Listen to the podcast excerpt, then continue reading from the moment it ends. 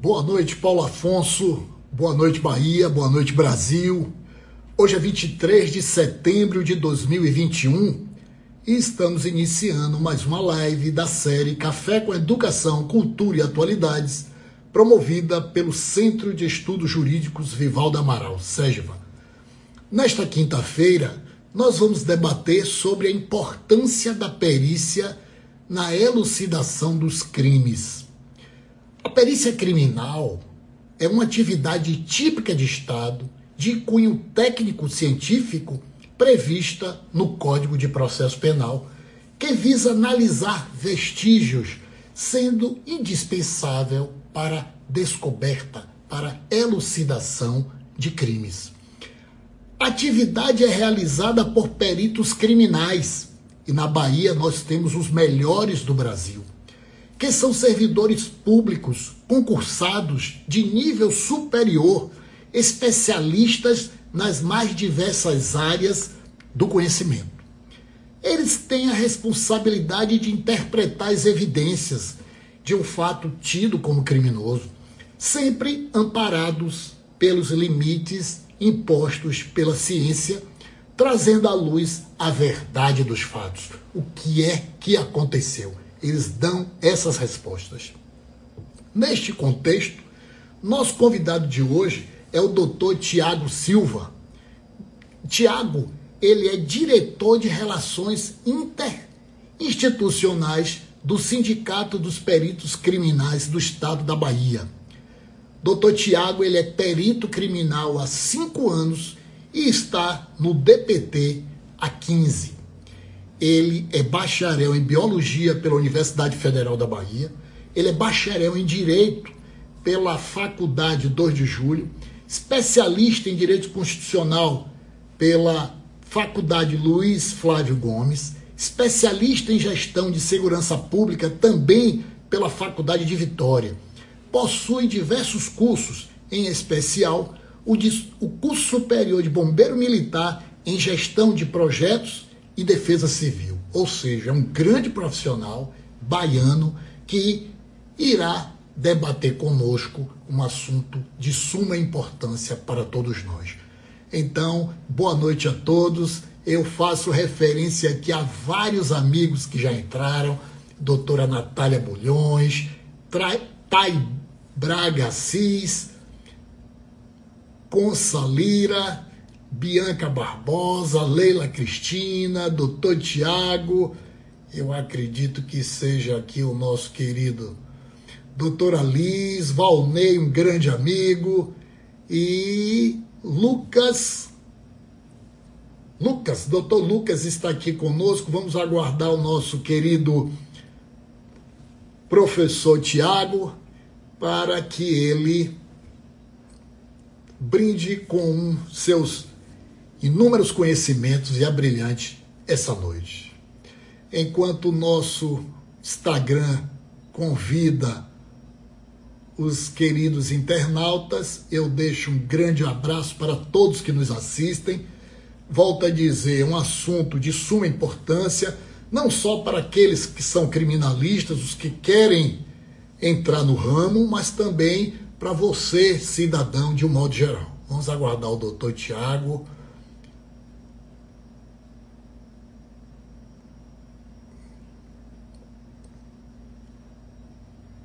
Pronto. Vamos aguardar.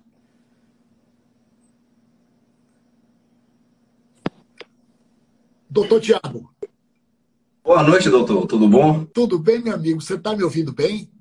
Estou, sim, senhor. Mas, e o senhor está me ouvindo bem? Tudo, excelente, excelente. Eu imaginava um senhor de seus 70, 80 anos, com um currículo vasto desse. Estou diante de uma criança. Olha, quer dizer, uma criança, não, um jovem. Um jovem, parabéns. Parabéns Obrigado. aos nossos peritos criminalistas da Bahia, na pessoa do nosso querido doutor Edson Luiz Reis, diretor-geral do Departamento de Polícia Técnica da Bahia, um grande, um grande profissional a quem a Bahia deve muito. Um grande abraço aos nossos queridos amigos peritos criminais e ao senhor, doutor. Muito obrigado por ter aceitado o convite do nosso Centro de Estudos Jurídicos para falar de um assunto tão importante para a coletividade. Boa noite. Boa noite, doutor. Obrigado pelo convite, viu? Me sinto lisonjeado, assim. Na... Vou agradecer aqui pelas BAC e mais, enquanto perito criminal também, pelo convite e conversar com o doutor Vivaldo, também muito famoso na área criminalística aí. Então, bater esse papo aí, conversar, tirar dúvida do pessoal e esclarecer um pouquinho sobre esse mundo que ainda é um pouco mistificado aí para a população em geral, tá certo? Eu tenho essa cara de menino, doutor, mas não sou tão menino, já tenho meus 42 anos de idade, então, assim, né? O currículo acho que é compatível com a minha idade. Ótimo. Mas obrigado, muito obrigado, viu, doutor? Agradecer aí a assessoria do senhor também, Carolina, Felipe, viu? Foram muito atenciosos aí em entrar em contato, seu Pedro, certo? Que é o assessor de comunicação do senhor. Agradecer toda a equipe aí, viu? Então, de parabéns. Que legal, amigo. Mas, doutor Tiago, eu não vou te chamar de doutor, não, você é tão jovem, acabar com essas formalidades para a gente fazer uma coisa informal para a gente trazer a sociedade e a comunidade baiana para o nosso bate-papo. Mas, Tiago, nos conte um pouco de sua atividade acadêmica. Como é que você chegou aí do seu primeiro curso superior e depois você disse: eu quero ser perito, eu quero ingressar nessa instituição tão querida, tão respeitada por todos nós? Sei. Então, doutor, eu iniciei né, minha graduação, eu, eu era, sou, gosto muito da área da biologia, e enquanto aluno ainda do segundo grau, eu pensava muito em ser pesquisador, né? E fazer uma carreira acadêmica. Eu gosto muito de dar aula, não sou professor em, em nenhum tipo de instituição, muito por conta da minha é, escala de trabalho, trabalho de plantão, então trabalho um dia, folgo três, é muito complicado conciliar, mas era o meu plano inicial. Entrei na biologia em 98, consegui passar no vestibular da UFBA. Entrei, ingressei e ali comecei a fazer pesquisa, iniciação científica, né? Tenho artigos publicados, é, cheguei a ser referência norte-nordeste em escorpião e em veneno de escorpião, que é um, um assunto que também me, me atrai muito. Mas, no, e isso, no começo da faculdade de biologia, eu já tentei fazer direito em paralelo, que também eu gostava muito. Eu sou uma pessoa muito metódica, eu gosto muito, gosto muito de regra, doutor. Adoro regra, de qualquer jeito. Só que na época não consegui. Aí fiz a graduação toda da biologia, é, e depois da, da, biologia, me formei, formei em 2005, já empregado na área, fui assistente de duas faculdades, assistente de laboratório, né? De duas faculdades aqui particulares. E enquanto estava na segunda, eu fui aprovado no primeiro concurso que, que consegui ser aprovado, que foi para o cargo de perito técnico da Polícia Técnica. Certo? Que é um cargo lá, lá na Polícia Técnica, só para que as pessoas entendam, são quatro os, os cargos que existem, que é o perito criminal, o perito médico legista, perito odonto legal e o perito técnico de polícia. Certo? Cada um com sua atribuição, é, são, são cargos bem distintos, mas então ingressei e passei nove anos e meio como perito técnico. Só que depois que ingressei, comecei a estudar porque é, a, a, os planos de fazer o mestrado na área da biologia, eles meio que esvaíram de forma natural, não foi nada. E aí comecei a estudar para concurso, né? Fiz um curso preparatório e em 2010 eu decidi iniciar a faculdade de Direito. E assim foi. E aí e já era minha paixão, porque eu já estudava né, para concurso e sempre gostei muito de, de Direito. E aí em 2010 entrei na faculdade 2 de julho e fui seguindo também a carreira de, de ali, né? Voltei a ser estudante e tal, coisa que adoro, ainda penso em fazer outra graduação, isso, né? Penso, na verdade, foco em um mestrado agora, mas ainda penso na terceira graduação. E aí fiz. Em 2014, um ano antes de eu formar, em, em 2014, um ano, um semestre antes de eu formar, surgiu o concurso para perito criminal, dentro da instituição a qual eu já pertencia. E que já, assim, eu sou um entusiasta realmente da, da perícia, né? Sempre gostei da carreira policial, de forma geral. E hoje me encontro na Polícia Técnica. Tentei ser oficial da, da Polícia Militar. Tentei em 2012, quase me transformei em agente da Polícia Federal. E em 2014 eu consegui passar. Eu passei nesse concurso, me formei em Direito e fiz logo também a minha especialização, porque, em verdade, doutor, qual foi o foco da especialização em Direito Constitucional? Eu, eu gosto muito de Direito Constitucional. Meu foco era formar Enquanto perito técnico, como eu trabalhava aqui na capital e trabalhava em horário administrativo, eu queria já dar aula em faculdade. Sim. Só que na área de direito. E aí fiz logo minha especialização, porque como já tinha um nível superior, eu já era biólogo, né? Antes de formar em Direito, eu concluí a especialização em Direito Constitucional. Foi uma coisa, é, um, acho que três meses antes de eu me formar em Direito, eu me formei, terminei a, a especialização.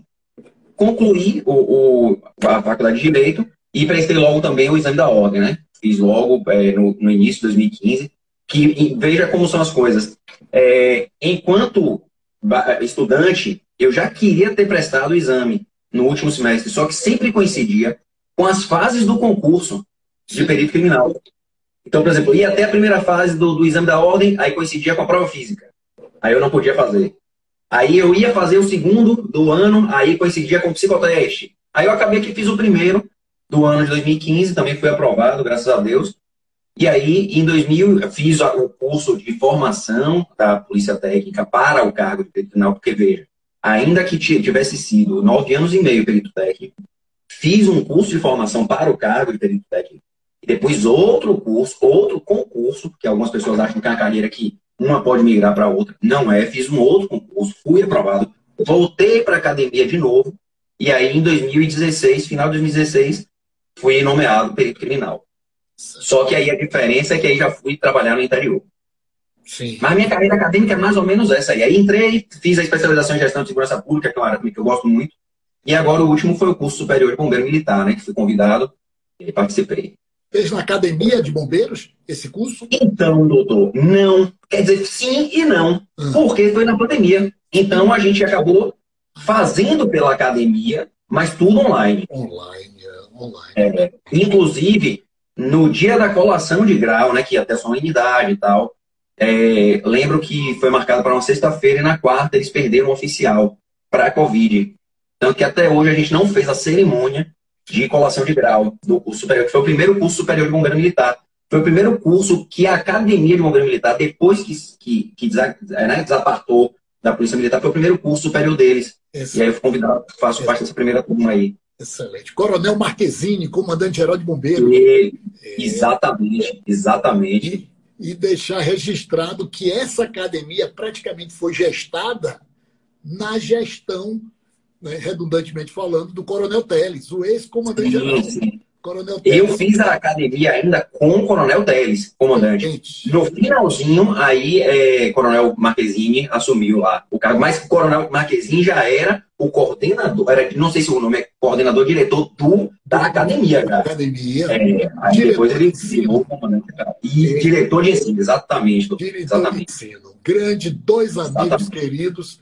Tive a honra de trabalhar com eles na Polícia Militar, a quem eu rendo todas as honras e todas as glórias. Mas Coronel Teles é um baú, não é, não é doutor? Coronel Teles é, é, uma enciclopédia de conhecimento policial e de segurança pública. É um ele é, ele é um brilhante, um ser humano exemplar e um grande profissional. Eu, daqui a pouco, se ele não entrou aqui, eu confesso que muita gente, às vezes, não dá para anotar as pessoas, e são várias aqui, eu aproveito para registrar que o Matheus Bonfim diz Tiagão é um cara exemplar. Deve ser alguém próximo aí do relacionamento é, de. Formado em direito comigo. Pronto, doutora Fernanda Carvalho mandando um abraço, Felisberto Daltro, doutora Dominique, minha sócia, que adora esse tema de perícia criminal, ela é expert, expert nessa área.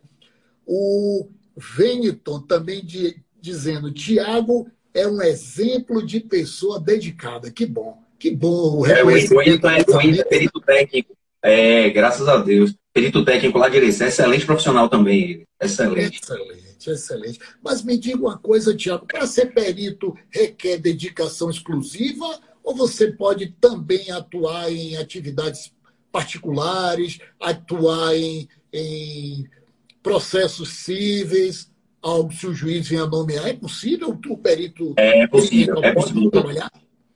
Podemos trabalhar na área particular desde que haja compatibilidade de horários, né? É a única vedação. Podemos acumular cargo, é, cargo público, a gente não pode porque a Constituição veda, né? Sim. Então, a, minto, a gente pode porque o nosso cargo é técnico-científico, mas pode só com magistério. Então, dois cargos públicos sequentes desde que haja compatibilidade de horários. Mas na seara particular podemos. Nós não podemos advogar porque o estatuto da OAB veda, né? Porque somos uma carreira policial. É, aqui na Bahia. E isso também vamos falar da Bahia. Como, doutor? É na Bahia que há essa redação? Só na Bahia? Não, então, o estatuto, o estatuto é federal, mas é porque isso, mas o que é, que é assim, o que é que é bom até que o pessoal já entenda. A perícia criminal, a, a, a atividade técnica é, de polícia científica no Brasil, ela é muito heterogênea. Tanto que é uma das brigas dos peritos criminais que a perícia criminal ela entra na Constituição Federal para homogeneizar.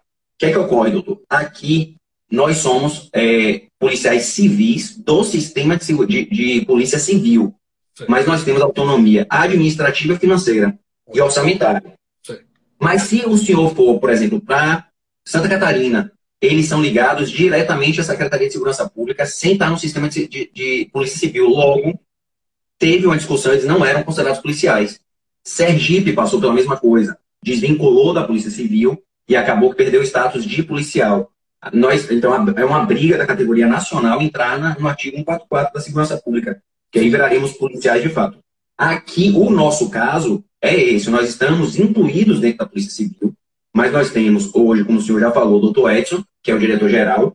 Ele está na mesma hierarquia do comandante-geral da polícia, delegado-chefe e do. Comandante de bombeiros. E do comandante dos bombeiros. Então, é a mesma hierarquia. E uma coisa muito importante para a perícia criminal que as pessoas precisam entender isso, que assim, não parece briga de egos, mas não é o caso.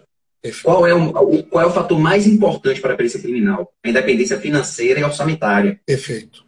Porque a nossa polícia, de fato, é uma polícia, e aqui não é jargão, é uma polícia diferenciada. Por exemplo, Concordo. nós não vamos investir em fuzil, mas a gente investe milhões de reais em equipamentos que façam, por exemplo, Acabou de entrar aí a doutora Gabriela, é, é, especialista, mestre em, em, genética, trabalha com genética forense. Exato. Então, assim, a gente pode investir milhões em um aparelho que facilite a, a, a, a leitura do, do, código genético, né? Da, da, leitura do material genético. E aí um policial de outras áreas poderia não entender isso, né? Porque realmente fazemos parte, integramos a segurança pública, mas somos apartados. Assim, é muito específica a nossa atividade. Então isso é muito importante. Aqui, como estava falando com o senhor, nós podemos, é, não podemos advogar por uma vedação do Estatuto da OAB, Perfeito. mas nós podemos atuar na área, inclusive pericial.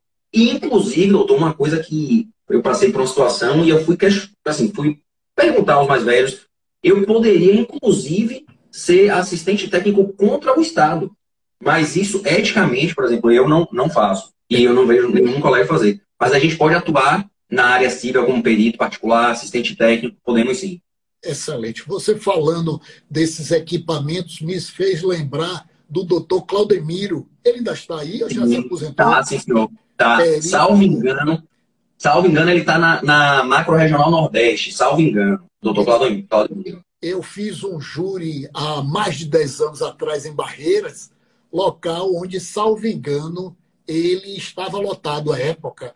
E ele falou a respeito de um microscópio que só existiam três no país. Na Bahia já existia. É, é, é isso mesmo? Ainda está isso? Ou então, em outros locais? É, não, assim, é, eu, eu me orgulho muito em falar isso. É, a Bahia, que a gente tem a mania de sempre valorizar o de fora. Sim. Mas, por exemplo, a, a perícia criminal na Bahia eu diria tranquilamente, mas tranquilamente está entre as cinco melhores do Brasil. Eu acredito. A gente, a gente normalmente não compara com a Polícia Federal e a Polícia Civil do Distrito Federal, porque são mundos diferentes. Mas, assim, em termos de equipamento, doutor, eu diria que nós somos, se não somos a melhor, estamos entre as três melhores. Nós temos um microscópio de varredura eletrônica, é isso? que não é comum. É não isso? É, isso não é comum para a perícia. Porque quantos, é um microscópio. Me perdoe, quantos no país tem esse microscópio? A de polícia técnica, de polícia é, científica?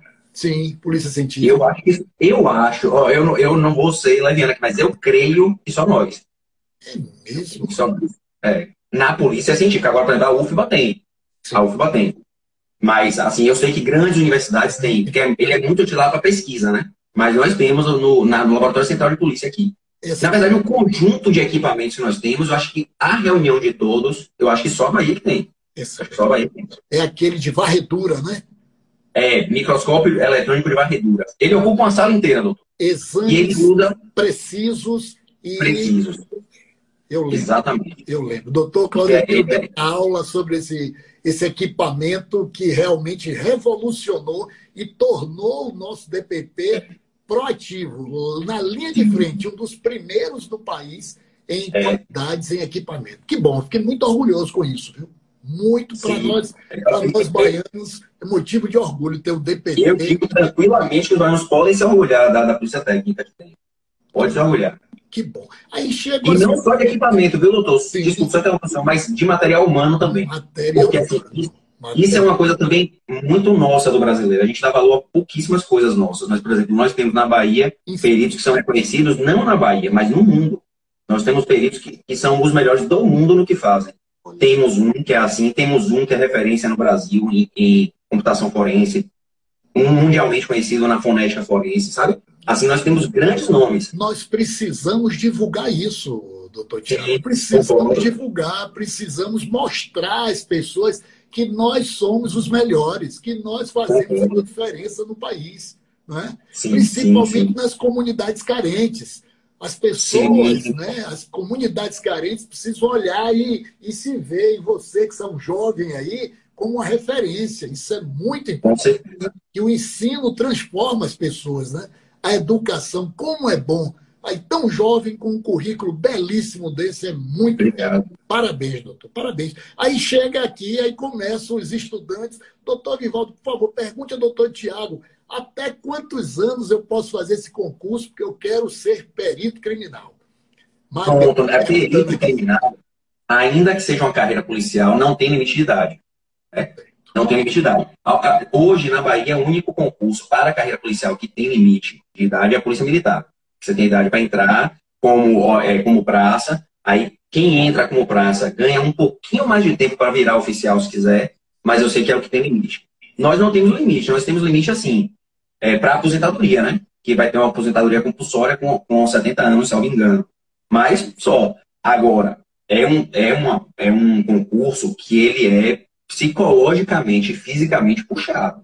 Porque ele leva em torno de, de dois anos para que a pessoa passe da prova, da aprovação na prova, até a, a, a assumir o cargo, leva em média dois anos e é o caminho normal. Não é que, ah, poxa, é porque está demorando, o seu demorou, não. É porque você tem sete etapas. Então, para cada etapa você faz uma, espera o prazo de recurso, depois vai para outra. Então, aí tem o teste físico, né? O tal teste físico, que na Bahia não é nenhum teste muito puxado, mas querendo ou não, eu diria que é um limitante ali para quem não, não tem uma saúde muito boa, não tem o hábito de, de atividade física. Mas quem tem uma atividade regular é um teste físico também tranquilo, não é? E depois a tal da academia de polícia que nós passamos aí. A nossa última foi mais rápida, que foram 80 e poucos dias, mas em média são quatro meses de dedicação. Aí eu diria que nesse momento é de dedicação exclusiva. Porque é, às vezes a gente fica turno manhã, tarde e noite, né, na academia de polícia, fazendo aula. Que bom. Mas não tem limite, não. E como foi sua chegada? Então, fez o concurso, passou e começou já em Salvador, no interior. Como é que foi essa. Até chegar o doutor Tiago Silva aqui na capital. Como é que foi isso aí? Como é que isso aconteceu?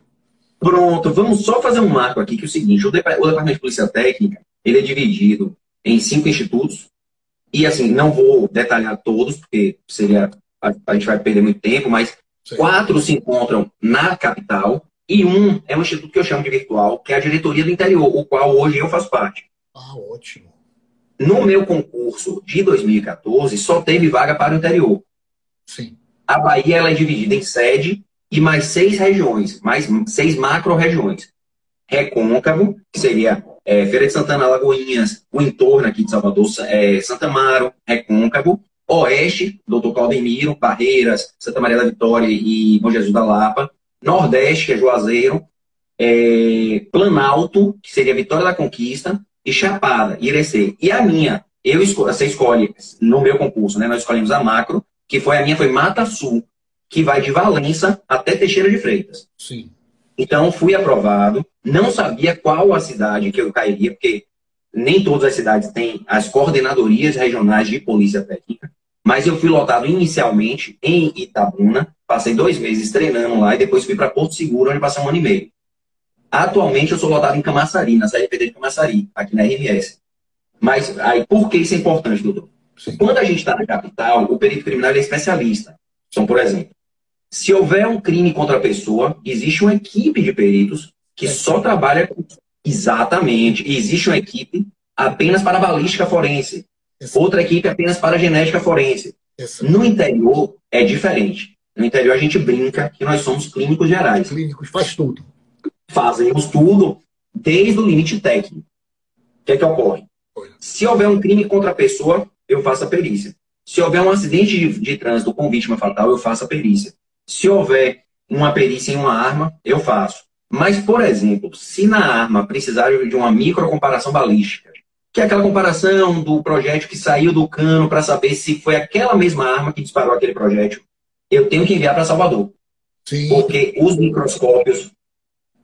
De microcomparação. Isso, não, aí não seria nem o microscópio de eletrônica de varredura, são microscópios de microcomparação balística. Aí já é outro doutor, bem diferente e também muito avançado. São dois microscópios acoplados, né? É bem, bem interessante. Eu participei de uma força-tarefa, né? E aprendi a fazer. Mas nesse caso, por exemplo, eu tenho que mandar para Salvador. Sim. Se eu receber, por exemplo, uma cédula de dinheiro com suspeita de falsificação, eu não tenho equipamento no interior para fazer. Aí eu remeto para Salvador e solicito. Certo? Então, é, assim, quando fui lotado, já fui lotado em Itabuna, depois Porto Seguro, hoje em Camaçari, mas as pessoas precisam entender isso. Em, na capital, os peritos eles fazem uma, uma atividade mais específica, e no interior, fazemos a, a, aquilo que podemos fazer, né? desde que tecnicamente possível. Então, por exemplo, laudos de é, crime contra patrimônio, faço. É, crime contra a pessoa, faço. É, acidente de trânsito com vítima fatal, eu faço. Identificação de veículo, para dizer se o veículo foi adulterado ou não, a gente faz. Então, assim, no interior, hoje eu, eu ouvi isso do nosso antigo gestor, que é um, um querido amigo meu, doutor Elson Jefferson, é, eu ouvi isso na época do concurso e ele era o, o, assim, a ideia dele foi a seguinte: que os peritos novos fossem interior, por interior inicialmente, para aprender tudo. Para aprender exatamente, para você ter uma visão holística da coisa e depois sim especializar.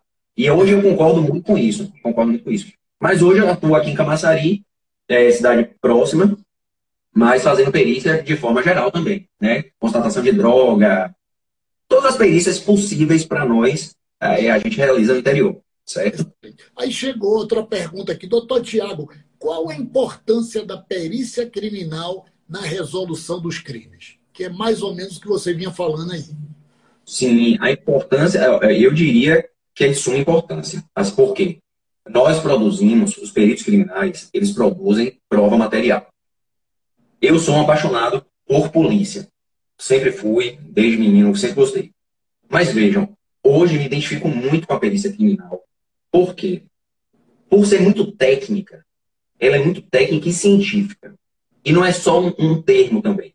O que, que ocorre? Quando nós realizamos um exame, pouquíssimo, eu diria que pouquíssimos exames cabem subjetividade. A maioria dos nossos exames são técnicos. Então, se eu disser que uma cocaína que um pó branco é cocaína, eu não posso dizer porque acho. Eu tenho que provar que ela é. E aí eu provo. E a forma que eu provo aqui em Salvador, você pode levar essa mesma, esse mesmo pó branco para o Japão e o perito de lá vai aplicar a mesma, a mesma técnica. Então, se deu positivo aqui, vai ter que dar positivo lá. O que, que eu quero dizer com isso? São provas que são muito difíceis de contestar. Impossível, Thiago? Não. Não é porque ninguém é infalível. Ninguém é infalível. Mas é muito difícil. Porque, assim, uma, uma, por exemplo, um momento em que eu digo, ó, esse projétil de arma de fogo, disparado por arma de fogo, saiu dessa arma. E provo, tecnicamente, com as imagens, com coleta de material corretamente, que é, assim, a gente faz um padrão na arma questionada e temos um, um projétil, por exemplo, que encontramos no local de crime. Existe uma, uma identidade ali.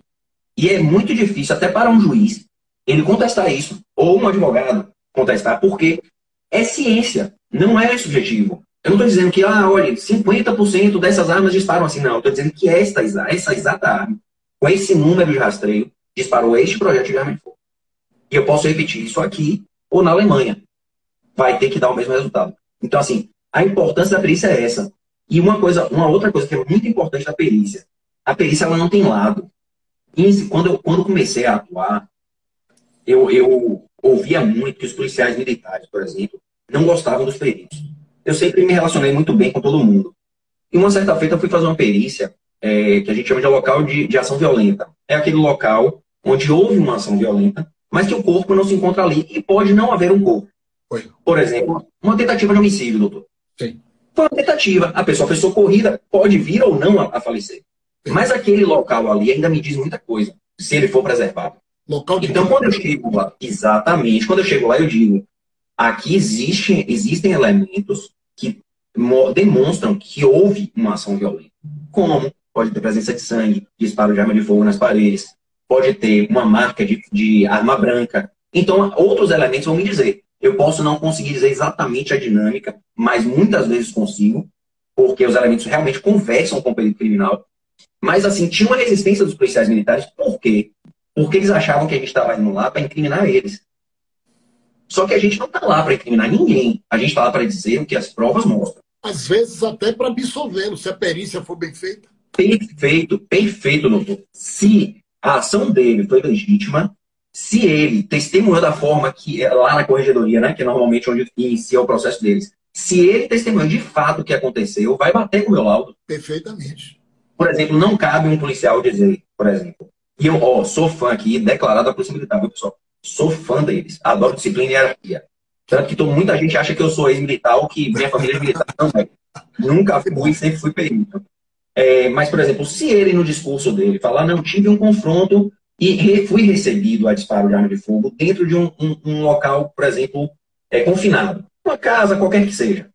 Se isso ocorreu, a chance do, da pessoa que resistiu ter acertado algum anteparo é muito grande. Sim. Então eu posso chegar lá e dizer, como já aconteceu, já fiz laudo em que eu digo, não digo assim, ah, a pessoa disparou, mas eu digo, houveram, ou, houve disparos em ambos os sentidos. Isso leva a crer o quê? A pessoa que foi interpretar vai dizer, não, realmente, houve uma troca de tiros. Troca. E não uma execução. Perfeito. Agora, isso é o que eu consigo dizer. Então, assim, a importância da perícia é que é técnica, ela não tem muita subjetividade. A segunda é que a gente não tem parcialidade nenhuma. Não tem laudo. Nosso, o nosso laudo, o nosso laudo, todo mundo fica, fica ansioso para ler. A defesa e a acusação. Porque vamos ver para que lado é que vai o laudo. Então eu posso dizer, não, realmente ele fez assim ou não, ele não fez dessa forma, certo? Então, assim, eu, eu diria, e o, o doutor Vivaldo aí há de concordar, que hoje, eu, assim, né, antes a testemunha ou a, a confissão era a rainha das provas, e hoje a rainha das provas é, é a, a prova material, é a perícia, é a perícia. Pela difícil, pela difícil contestação. Perfeito. Perfeito, concordo, concordo. Mas, doutor, como é o dia a dia de um perito criminal? Aí pergunta, Magda pergunta. Doutor Tiago, como é o dia a dia de um perito criminal? Ó, é, nós temos dois, dois regimes de, de horário, né? Nós temos o horário administrativo e o horário de plantão. Eu, Tiago, sou plantonista. E aí eu vou voltar a diferença de capital para interior. No interior, o meu dia de plantão é o seguinte: eu chego, boto minha mochila lá, eu já tenho minhas roupas operacionais lá todas, eu só trago para casa que eu vou lavar e pronto. Aí todo mundo mais assim, não chego e fico sentado. Eu chego e aí começam as perícias administrativas, que a gente chama de administrativa. Então é o seguinte, uma apreensão de droga, chega a droga para eu dizer se ela é droga ou não.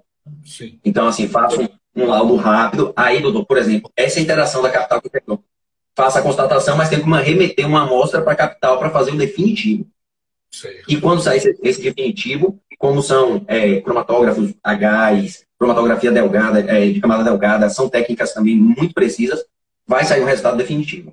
Ótimo. Aí eu fico lá fazendo isso, pronto, faço isso. Aí, por exemplo, uma briga entre dois indivíduos e aí um, é muito comum, um acaba se chateando com o outro e, e causa um dano no carro, crime de dano. O carro vai lá, sou eu que faço a perícia dizendo, ó, esse carro tem um dano esse dano foi perpetrado por, por outro e a ação foi mecânica, a ação foi é, térmica.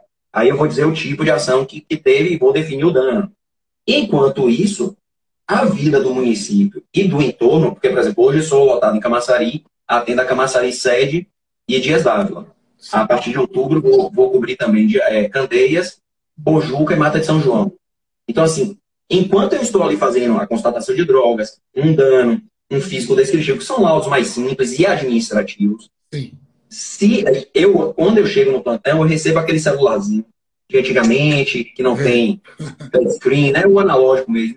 Aquele celular ali é meu contato direto com o 190. Então, por exemplo, houve um homicídio na minha área de atuação, me ligam. Tiago, tem um homicídio, um monte de equipe para você responder. Aí, em Camaçari, nós temos uma, um tempo de resposta entre 15 e 20 minutos. A gente se arruma e sai fazer o atendimento. Vou lá, realizo a perícia e retorno para a base. Né? Faço todas as minhas análises e retorno para a base. Só que isso não é só para crime contra a vida. Aí, por exemplo, teve um acidente de trânsito com vítima fatal, Tiago, ó, aqui é o SICOM, que é 190, para a gente, a gente chama de SICOM. Ó, aqui é o SICOM, Tiago, aqui é não sei o no SICOM. Teve um acidente de trânsito com vítima fatal na BA 535, aí de Camaçari. Aí eu vou lá, realizo todas as minhas análises, vou com o rabecão, né? Aí o rabecão vai, a gente vai fazer a análise primeiro, depois recolhe o corpo para fazer a necrópsia e tal. Então, assim, o dia do perito, e tá aí. Acredito que com o senhor também, doutor. É uma profissão que eu acho que não é comum se repetir, como o senhor, assim, os processos do senhor, cada caso, de fato, é um caso. Não tem dia repetido, não é? Assim, pode ter um caso parecido, uma decisão de juiz que é parecida, mas tem sempre uma nuancezinha ali. Perícia, assim, claro, nem todas as nossas perícias vão sair laudos de 30 páginas. Por quê? Aí é outra coisa bem interessante. O que faz a perícia da gente ser mais complexa ou menos complexa não é a vítima, não é o autor. Primeiro, por exemplo, eu, eu vou, vou dizer por mim, eu não procuro nem saber quem são os envolvidos. O que me diz se o meu laudo vai ser mais ou menos complexo é a quantidade de elementos que eu encontro no local. Quanto mais elementos, mais complexo é meu laudo. Mas também a resposta é muito melhor. Porque eu consigo criar dinâmicas muito boas, só com os elementos, sem conversar com ninguém. Certo? Então a atividade da gente é assim. É uma atividade corrida, né? Você trabalha muito, quem acha que vai trabalhar pouco. Até porque, veja, a gente cobre toda a Bahia. Não existe município na Bahia que a gente não faz perícia. Fomos solicitados, agora somos assim, né? Nós somos um centro, por exemplo. Eu trabalhava em Porto Seguro, eu cobria 33 localidades, aproximadamente, entre municípios e distritos. Né? Eunápolis, Ita é, Itabela, Guaratinga. Tinha locais que eram muito mais perto de Minas Gerais do que Salvador, por exemplo. Né? Então, assim, mas a gente atende, é corrido, mas eu acho muito gratificante. Mas a, a rotina é mais ou menos essa. Você tem as perícias administrativas, né? Pode chegar um carro que foi apreendido para fazer identificação de veículo que é adulteração, se foi adulterado, se não foi, que é uma perícia muito complexa também. E ali você vai fazendo, mas você pode ser chamado a qualquer momento para ir, cumprir a sua tarefa. Agora aqui na capital já é diferente. Existem pessoas que vão chegar na coordenação e só vão aguardar ter um homicídio, por exemplo, ou uma morte violenta. Homicídio não, uma morte violenta. E aí vai lá fazer a perícia. Outros vão ficar, por exemplo, para acidente de trabalho, que é engenharia legal. Outros vão ficar no laboratório, fazendo os exames ali, né? Tudo que eu envio, tudo que a Bahia toda envia, manda para eles. Então também não é pouco trabalho. Na verdade, não tem pouco trabalho para perito nenhum. Para perito nenhum. Mas é, eu acho uma atividade bem, bem gratificante. Começou o dia a dia é menos Começou é, o tem trabalho. É mais ou menos assim. E rezar para no fim do expediente não acontecer nada ali no limite, porque senão você vai passar, porque não pode passar para o outro. Mas, doutor Tiago, eu tenho que fazer um registro aqui, porque as pessoas estão mandando diversos elogios aqui para o doutor Tiago. A PSP, a Associação dos Profissionais de Segurança Pública, deixando um abraço para o senhor. Obrigado. O Vitor Macedo, que é um colega advogado, o doutor Jorge Castro, a Gabriela Cruz, o doutor Thales Habib, um grande criminalista. Aí está a doutora Gabriela diz, doutor Tiago, é um orgulho trabalhar com um profissional desse quilate. Ela, ela, ela é ela é perita criminal é do, do, meu concurso aí de 2014, é sensacional também. Ela é a mestre em genética, faz toda a diferença na coordenação de genética forense aí. E eu tenho certeza que a gente ainda vai ouvir falar muito bem dessa menina. Que ótimo, que ótimo. Mas para ela Na fazer verdade, a gente, a gente, não. Porque, veja, não, a gente não, porque a gente da polícia já ouve. Agora a comunidade ainda vai ouvir. É, com certeza. Dela e de outros. Que ótimo. O doutor Alain Braga está dizendo aqui, doutor, fale com o doutor Tiago para explicar essa questão da falta de equipamentos de efetivo. Ele já falou um pouco sobre isso, Alain. E também o Bruno Bulhões, a doutora Tati Luz Abdala, o Júnior Machado de Planaltino, o Tenente Coronel Hilberto Rego, mandando um abraço para você, doutor Tiago, a Ivone Boa noite, Tenente Coronel é, e várias e várias e várias pessoas, mas você falou aí sobre a questão de crime de dano. Aí chegou uma pergunta de um cidadão que mora Sim. no Tocantins. Doutor Tiago, eu tenho uma fazenda em Riachão das Neves, no oeste da Bahia, e eu deixei um caseiro por lá. Como eu vou pouco, mas estava na posse, o meu vizinho, querendo se apoderar de minhas terras, é, botou para correr o meu caseiro e literalmente passou um trator de esteira por cima da sede. Eu driblei a segurança e tirei fotos. Fotos essas que eu tinha anteriormente da casa intacta e tenho agora fotos da casa destruída, ou melhor, dos escombros. Sim. O perito, nós, aí ele disse que fez um registro na delegacia e mais ou menos um mês o perito ainda não foi fazer a perícia, mas ele tem fotos. Passados muito tempo, essas fotos que ele tem, ele pode considerar como um corpo de delito indireto para provar os danos causados pelo vizinho? É muito comum isso lá no oeste, viu, doutor Tiago? É muito comum. Veja, é, o perito, a gente não, nós não pegamos fotos de terceiros para usar. O que que ocorre? Mas, mas o delegado ele vai usar. Como não, assim ele pode, porque o que que acontece aí? Essas fotos, por exemplo, o delegado ele vai solicitar outro tipo de perícia. Por exemplo, o delegado pode olhar e pedir a autenticidade dessas fotos. Sim. Dizendo que essas fotos são autênticas, aí o delegado pode usar isso como prova. O perito dificilmente, dificilmente não, ele não pega fotografia de terceiros. Só o que ele pode ver. Pedro, como é o nome do, do, do colega? É, Salles? Não, não falou o nome do perito, não. Falou que o fato foi em Riachão das Neves. Pronto. Que é isso. Essas... fez a notícia crime na delegacia. O fato tem mais de um mês. E, infelizmente, o ferito ainda não fez a perícia. E ele queria saber quais fotos que ele tirou, se ele poderia utilizar como corpo de delito indireto para provar que existia a TED e que ela foi danificada pelo vizinho, que atualmente está na posse do imóvel dele. Sim, sim. Isso, é como eu estou falando. Que, o delegado, na verdade, duas coisas aí importantes. Muita coisa colocada na, na culpa da, da perícia. A primeira coisa importante: existe uma guia de perícia, uma solicitação formal. Perito não pode agir de ofício, pessoal. De ofício é. Não... Ah, pronto. Havendo é, tem que procurar saber por que o perito ainda não foi lá.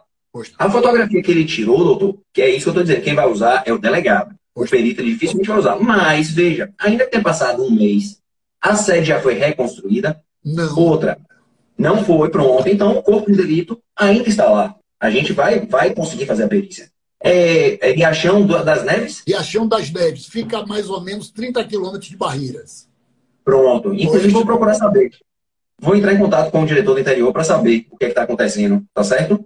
Já, assim, me comprometo a, a, entrar em contato e pedir para averiguar essa situação. Mas, assim, a, o corpo de direito ainda está lá. Outra coisa importante é o seguinte: havia uma sede.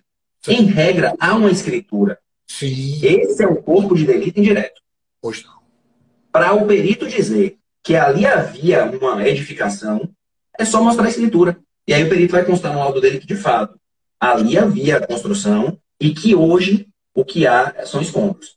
Aí ele vai pegar outros elementos para dizer, por exemplo, é, ainda que tenha passado um mês, que tipo de ação foi utilizada para derrubar? Né? Porque, por exemplo, a passagem de um trator com esteira vai deixar marcas. Por mais que tenha as intempéries, as, existem marcas que estão lá, ainda latentes, vai dar para ver. Assim, ele pode ficar tranquilo. Agora, não justifica essa passagem, esse lapso temporal aí, não justifica não, de forma alguma eu estou justificando aqui. Tá? Agora, tem, tem que saber o que é está acontecendo. Eu tenho grandes colegas em Barreiras e, assim, pode ficar tranquilo que amanhã eu vou entrar em contato com o diretor do interior apenas para passar a informação. Eu não tenho como tomar uma atitude. Mas aí eu creio que o diretor do interior ele vai procurar saber e aí vamos ver assim, se ocorre a perícia, né? Tem que ocorrer, na verdade. Pois não, doutor Tiago. Aí chegou outra pergunta. Doutor Tiago, quais os maiores desafios dos peritos criminais na Bahia? Hoje, o maior desafio é esse. É, eu já falei aqui que é o seguinte: é, nós temos uma, um, um, um, Estado que ele é praticamente um país europeu. E a quantidade de profissionais, por melhores que sejamos, é muito pequena para a região que a gente atende. Então, assim, por exemplo, vim de Porto Seguro. E aqui eu estou falando só do meu caso. Mas, por exemplo, Barreiras. É, eu tenho um colega que é lotado em Santa Maria do Vitória ele atende um local chamado Cocos, um município chamado Cocos, que ele fala, Tiago, cada chamado lá é um dia que eu perco, porque é a viagem toda de ida, é a realização da perícia e a viagem toda de volta. Então, assim, são, em Porto Seguro, é, em Porto Seguro eu posso dizer, existe lá um município chamado São João do Sul, São, do, São João do Sul, que para a gente ir, a gente vai para Minas, pega uma MG e volta. Porque se nós formos em linha reta, são 130 quilômetros de estado de chão. Então a gente prefere pegar asfalto. Mas são 3, 4 horas de viagem. Então, assim, só que, aí, pessoal, entendam que a atividade do perito, é, eu sempre falo isso para os colegas, quando eu converso com os colegas. É, ela não tem, ele não tem uma regra. Então, por exemplo, eu posso chegar no meu plantão, eu estou de plantão no domingo, por exemplo. Posso chegar no meu plantão e não acontecer nada. Mas é comum isso em Camaçari? Não é. Camaçari, Camaçari não é uma cidade tranquila. Vários homicídios, principalmente final de semana, né? Final de Exato, semana exatamente. bate recorde, né? A linha verde, né? Lá não é brincadeira, não. Lá não é brincadeira, não. Então, assim, é a mesma coisa, assim, aí nós nos deslocamos três horas para ir fazer uma perícia. Enquanto isso, as outras 32 localidades que eu atendo, vida normal. Então, é mais homicídio, é crime contra patrimônio, é gente sendo presa com droga. Quando eu volto para a sede, normalmente, quando nós estamos no interior, e é muito comum, por exemplo, eu trabalhar, era muito comum eu trabalhar 36 horas seguidas. Porque eu saía às 8 horas da manhã para ir fazer um, um, um homicídio local, e quando o meu celular pegava o sinal da antena, já era o chamado. Eu só não tinha sido chamado ainda porque o sinal não estava bom. E aí, quando eu chego na sede para fazer o laudo, ainda tem as administrativas. Vai ter droga para fazer, vai ter dano para fazer, tudo ali para eu, eu gerenciar. Hoje, a, a, o maior desafio é esse. E o segundo maior desafio é, é, é acompanhar a tecnologia. Né? Porque, como é carreira de Estado, e a gente sabe que Estado não é tão simples, para não sair uma tecnologia nova, a gente pega o dinheiro ali e compra. Não é assim, é licitação, é, a gente tem que é, justificar a compra. Então, assim, acompanhar a tecnologia é difícil. E nós precisamos acompanhar muito a tecnologia. Né? Então, esse, esse, eu diria que são os dois maiores desafios. Aí. A falta de pessoal hoje e a, acompanhar o, o, avanço tecnológico necessário para a nossa atividade. É isso aí. Agora, doutor Tiago, nos fale aí também sobre a questão da atuação das BAC as BAC, o sindicato dos senhores, né? Sindicato dos peritos criminais. Eu sou o diretor né, de Relações Interinstitucionais. Essa é uma gestão sui generis aí das BAC, porque eu era da gestão anterior, inclusive eu era diretor de comunicação. Só que houve um, um problema né, com, a, com a gestão como um todo, acabou dissolvendo e acabamos de assumir. Aí não tem, acho que não tem um mês ainda, que essa nova gestão assumiu. Mas é, é o sindicato, é o sindicato que defende a categoria dos, dos peritos criminais da Bahia, né? É, anda muito ali perto do sindicato Sindimolba, tem os sindicatos médicos e odontolegais também, porque nós temos é, atividade, assim, nós temos detalhes muito comuns na, na carreira e muito específicos da nossa carreira. Aqui, por exemplo, existe um, um como disse no início, né? Nós somos integrantes do sistema de, da, da Polícia Civil. Existe, por exemplo, um sindicato que é o Sindipoc, né? que é o Sindipoc, que é o sindicato dos escrivães e investigadores de polícia. Existe o sindicato dos delegados. Existe um sindicato dos peritos técnicos, o do criminal e o do médico e odonto. Por que isso é importante? Assim, existia, existe ainda uma briga, o Sindipoc acha que todo mundo devia estar agregado, o que daria força, mas só que as, especific, as, as especificidades da perícia criminal, só os peritos que vão entender. Só os peritos que vão entender. Então, é, não à toa essa importância, por exemplo, termos um diretor-geral na mesma hierarquia de todos os outros comandantes aí, comandante da PM, bombeiro e delegado-chefe.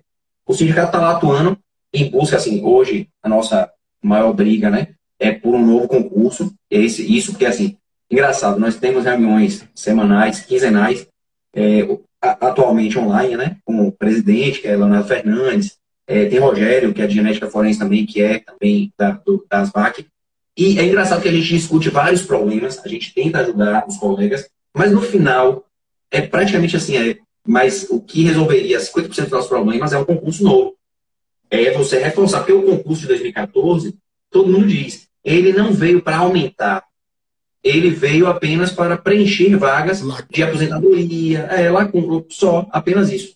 Então, assim, é um sindicato pequeno, é um sindicato modesto em, em participação, até porque é uma carreira que tem, atualmente, nós temos 320 peritos criminais na Bahia toda, então não é uma categoria pouco, pouquíssimo. Poucos pouquíssimo. Uma terra dessa já comportaria aí no mínimo uns 2, 3 mil profissionais. Com certeza, com certeza. Para cobrir assim, com, com na, na verdade, doutor, não é nem para cobrir com folga, seria para cobrir no ideal. Perfeitamente. Eu acho que no mínimo aí mil, realmente, como o senhor falou, mas dois mil aí seria para a gente começar, por exemplo, uma ideia que veio da gestão anterior, que era a interiorização da perícia criminal. O que, é que acontece?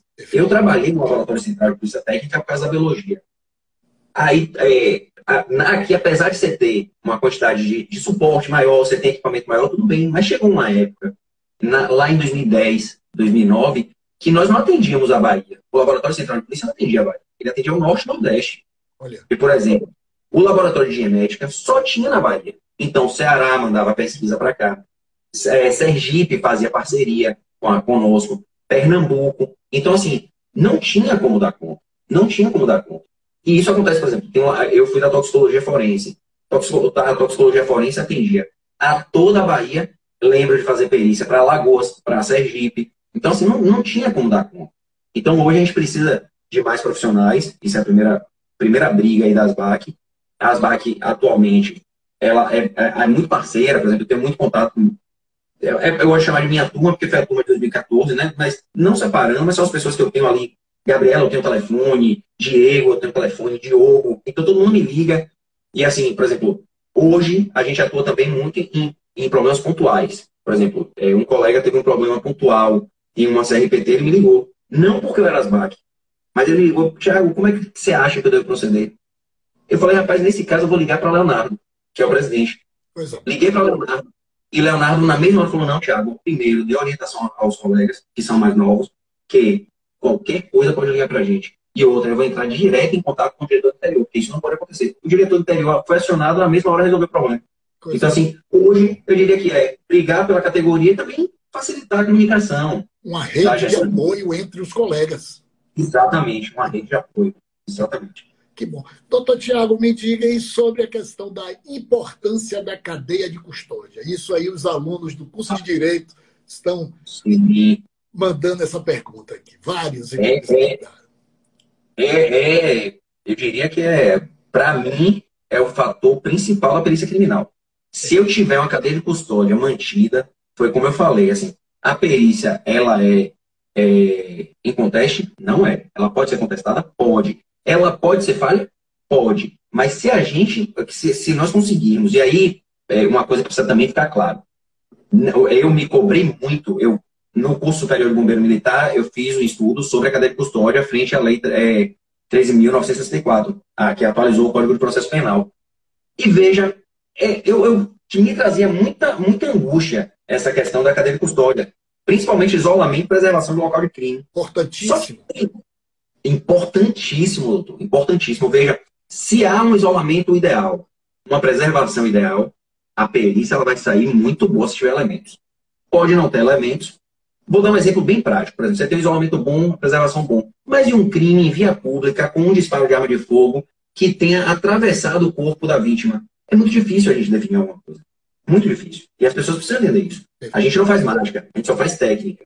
Então, assim, se não tem elementos, mas e aquele, aquele local, um feminicídio, que hoje, infelizmente, acontece muito, feminicídio no ambiente familiar, ali, né, numa residência da família, se for isolada de forma correta, preservada de forma correta, a gente coloca o, homicídio, o feminicida no local, dá para indicar a forma da dinâmica que ele atuou, detalhes, por exemplo, já fiz perícia bem isolada e bem, e bem preservada, em que eu consigo indicar, ó, oh, eu não sei quem é o autor, mas doutor, delegado, pode procurar um canhoto. Porque eu tenho elementos para afirmar que ele é canhoto. Então, o delegado, pô, Thiago, bom saber e tal, vou procurar. Outra é, ó, é, fiz um local de ação violenta muito bem preservado, em Guaratinga, é uma, uma região extremo sul lá da Bahia, pertinho também de, de Vitória do Espírito Santo. Fiz um local de ação violenta, é, tentaram é, matar o, o, o, padrasto. Era um, um, casal, e aí a suspeita era de um enteado. E aí, ah, porque foi um enteado, foi um enteado. E lembro que na perícia eu consegui afirmar que não foi uma pessoa só. No mínimo tinham três pessoas ali dentro. Isso tudo faz muita diferença. Agora, por exemplo, se eu chego num local em que a PM já entrou, que a Polícia Civil já entrou, já todo mundo pisou, eu já não posso dizer nada. Ou então eu posso dizer assim, ó, tem, agora vamos conferir aqui os coturnos para ver se o coturno do PM eu posso isolar. Né? Porque, infelizmente, às vezes isso acontece. Hoje, hoje, graças a Deus, bem melhorando. Mas aí, assim, ó, a cadeia de custódia é de suma importância. Hoje está regulamentada ali no Código de Processo Penal. Temos é o artigo 158A, letra A, temos 10 incisos, os incisos precisam ser é, é, seguidos, e o principal, doutor, assim, que precisa ficar claro é, no começo, logo quando chegou eu, a, a lei né, foi em 2019, poxa, a perícia ficou empolvorosa. Só que depois a gente começou a analisar que existem fases que a gente não tem nem como ter inferência. Perfeito. A gente não tem como interferir no isolamento, porque a gente é acionado depois. Perfeito. Perfeito. E, por exemplo, agora, dia 30, eu vou, vou dar um curso sobre isolamento e, e preservação do local de crime, aonde? Na academia da Polícia Militar. Para um curso de formação deles, isso é o ideal. Você pegar o rapaz que está chegando ali novo, que é a ponta da lança, que são os soldados, os cabos, os sargentos, que vão para a rua, né? E ali, ensinar. É, na, tive uma, uma, parada, né? A parada militar de Massari também, em 2019, salvo engano. A gente fez uma palestra de duas horas. Não, de 45 minutos, doutor. O senhor precisa ver o reflexo que isso deu, esses 45 minutos. O que eu comecei a chegar em cena, com fita zebrada, não entrava ninguém. Do PM falar, doutor, só entrei por aqui, ó, para ver se estava vivo ou não e voltei. Pronto. Que bom. Assim você vê. Então, é, é, é de suma importância e é uma coisa que a gente não tem volta. A única, a única lamentação que eu tenho é que a gente está atrasado aí 30 anos, porque isso nos Estados Unidos começou em 97, né? No caso do Gay Simpson. Então, assim, né? Mas é de suma importância, de suma importância. Eu acredito que a gente que seja uma questão cultural. Os senhores terão muito trabalho, e esse trabalho que você está tendo de ir fazer palestra nos batalhões, para os colegas da Polícia Civil e para a sociedade de um modo geral, principalmente os curiosos, né? Acontece um fato criminoso, as pessoas se aproximam, quem dá socorro de qualquer jeito, destrói é. os vestígios. É um trabalho muito bonito, viu, doutor Tiago? Tiago. Agora, doutor, só, só, só, antes da gente mudar, só uma coisa também assim, ó. Até para que as pessoas tenham noção. Ainda que haja modificação, manipulação no local, é muito comum a gente afirmar que houve. Então a gente consegue também separar o que era isolado do que, ó, isso aqui não estava assim. Tecnicamente, eu vou te provar que, por exemplo, essa motocicleta ela não estava em pé, ela estava deitada. Essa, esse veículo não estava nessa posição, estava na diagonal. Então, assim, mas tudo tecnicamente, tudo ali no, no laudo, de forma, ó, não tem como esse veículo se encontrar assim. Esse veículo tinha que estar de outra forma e alguém tirou ele do local. Sabe assim? A gente, com, com o, o, dia a dia, a gente começa a ter um feeling um pouco diferente. Né? Dizem, a gente tem o jargão de que o perito enxerga onde ninguém vê. Então é mais ou menos por aí. É mais ou menos por aí. Amigo, infelizmente, uma hora só, uma hora só para assuntos tão importantes, extremamente significantes. Nós vamos fazer a live 2, 3 e 4 e com certeza as perguntas são muitas, são várias, estão chegando eu vou mandar depois para você, Tiago. São várias perguntas, questionamentos da sociedade de modo geral, de policiais militares, de bombeiros. Aqui nós tivemos alguns promotores que entraram, juízes. O, eu faço referência aqui ao nosso querido pessoal das BAC que disse o que resume tudo que nós falamos aqui, do início ao final. É uma honra ter Tiago como diretor das BAC. E eu digo, uma Obrigado. honra muito grande, Tiago, debater com você assuntos de suma importância, viu? Saio daqui hoje melhor do que eu entrei, viu? Muito obrigado pelo carinho, pela atenção, pela presteza, viu? Eu peço que você, a gente costuma dizer que o entrevistado é infinitamente mais importante que o entrevistador. É Por favor, encerre a nossa live, mas quero também falar que é uma honra muito grande estar com você, marcar para outras Tá? O pessoal da assessoria vai manter contato com você para você fazer uma palestra lá no SESVA. Hoje foi uma live, essa, esse talk show, perguntas e respostas, mas a próxima será uma palestra sobre cadeia de custódia. Eu já vi que você é fera, viu? E a sociedade precisa disso, precisa de educação. Eu deixo um abraço para os nossos peritos, principalmente o Zulival. Conhece o Zulival? Sim, Zulimbado, professor, foi meu professor da academia. É antigão, né? Dele. É, e ali referência em fotografia forense, referência. Excelente. Um grande abraço, amigo. E, por favor, doutor Tiago, encerre a nossa live aí com as suas considerações finais. Doutor, eu queria primeiro agradecer, dizer que foi uma honra de fato, viu? Fiquei, assim, fiquei muito tenso com o senhor pela, pela, pela importância do senhor também no, no cenário baiano, como excelente advogado, ouvir ótimas referências do senhor. Sei de vários casos do senhor de, de relevância. Parabéns pelo trabalho do senhor.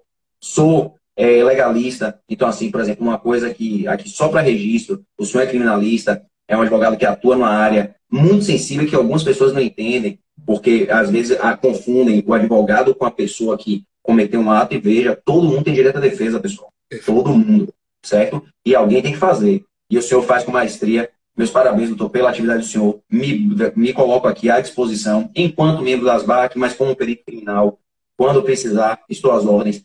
E quanto mais a gente puder educar a sociedade quanto aos nossos afazeres e quanto aos direitos deles, por exemplo, vou procurar saber nessa perícia lá no Oeste, e achando é, das Neves, pode ficar tranquilo. E quando a gente puder ajudar, porque o papel do servidor público, e aqui me coloco como servidor público não como perito criminal, é atuar de fato para a sociedade, nunca em prol da minha pessoa. Eu sempre foco e sempre tive isso muito tranquilo. Eu tenho 15 anos de serviço público e é, é muito transparente para mim que estou aqui para atuar. E entendo que o senhor também tem um mundo público aí muito importante, certo? Na defesa dos direitos aí das pessoas, numa área tão sensível que num país que tem uma crescente violência, de violência aí, infelizmente, muito grande, certo?